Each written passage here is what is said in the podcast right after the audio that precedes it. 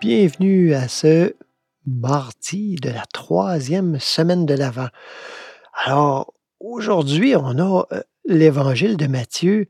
Euh, comme Yeshua sait si bien le faire, hein, il raconte de belles histoires qu'on a appelées des paraboles.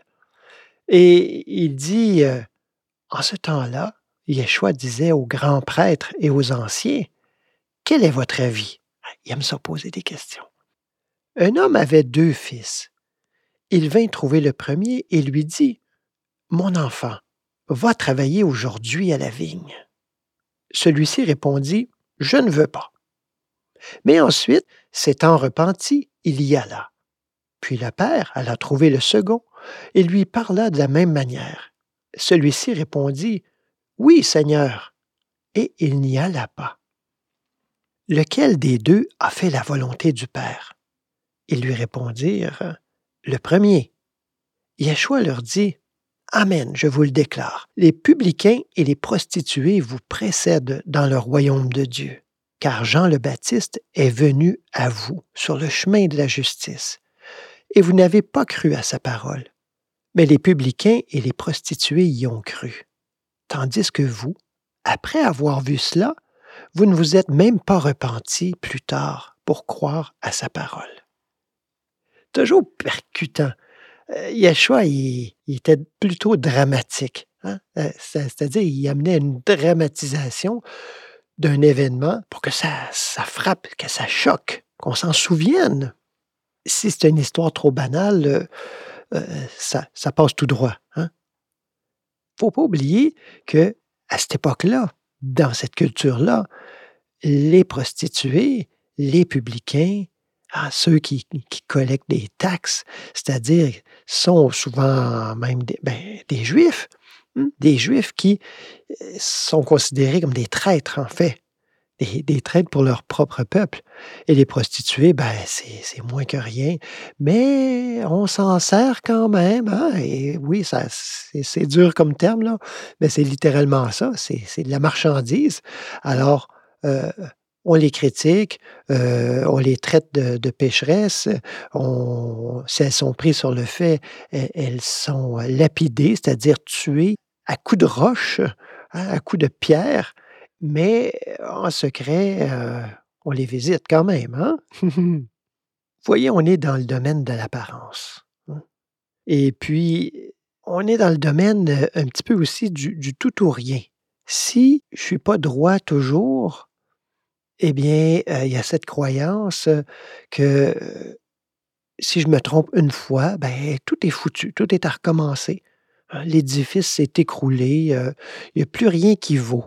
Comme si une erreur pouvait entraver l'action de l'esprit, l'action divine. il y a aussi cette croyance que tout dans la voie spirituelle, si on pratique la spiritualité, que tout doit rouler euh, comme sur des roulettes. Hein, que si on, entre guillemets, si on pratique bien euh, et qu'il y a une disharmonie quelconque, euh, une souffrance quelconque dans mon expérience, c'est que je n'ai pas, entre guillemets, encore une fois, bien pratiqué. Voyez, tout revient dans un, repliement, un retournement vers soi, comme si on était maître de, la destinée euh, universelle, maître de, de, tout ce qui peut euh, nous arriver. Bien sûr qu'on a une responsabilité, et elle est grande.